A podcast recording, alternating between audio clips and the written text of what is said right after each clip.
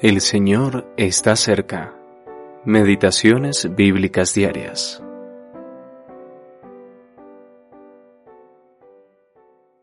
Porque Jehová el Señor me ayudará, por tanto no me avergoncé. Por eso puse mi rostro como un pedernal, y sé que no seré avergonzado. Isaías capítulo 50, versículo 7. Determinación para hacer la voluntad de Dios. El Señor Jesús manifestó siempre una firme dependencia en su Dios y Padre.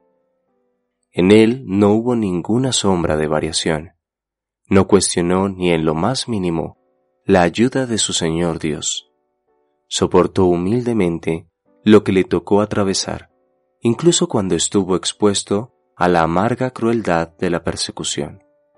Jesús es el Hijo eterno de Dios, pero es perfectamente humano en todas las cosas. Sin duda que sentía profundamente las burlas despiadadas, los insultos y la violencia física que los hombres le infligían. Sin embargo, cuán bella es su confianza en la ayuda del Señor su Dios. Sabía que no sería avergonzado. Pudo enfrentar al enemigo con la dignidad y la tranquilidad de aquel que es sostenido perfectamente por la gracia y el poder divino. Por eso puse mi rostro como un pedernal. Esta determinación de seguir adelante no surge de la obstinación de alguien que quiere hacer su propia voluntad.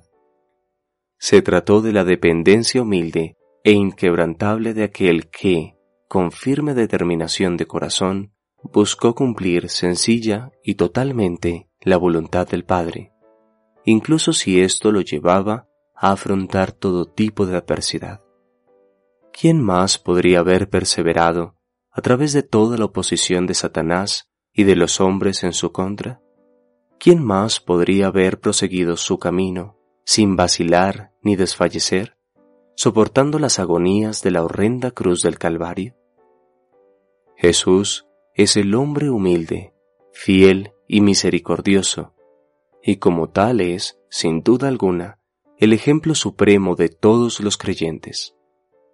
Santiago nos dice que no dudemos en nuestras oraciones, sino que pidamos con fe, porque el que duda es semejante a la onda del mar que es arrastrada por el viento. Santiago capítulo 1 versículo 6.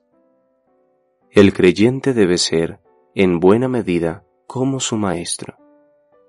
Por la fe, debe contar con la firme y decidida convicción de caminar por el camino señalado por Dios, confiando en que Él lo sustentará para hacer su voluntad.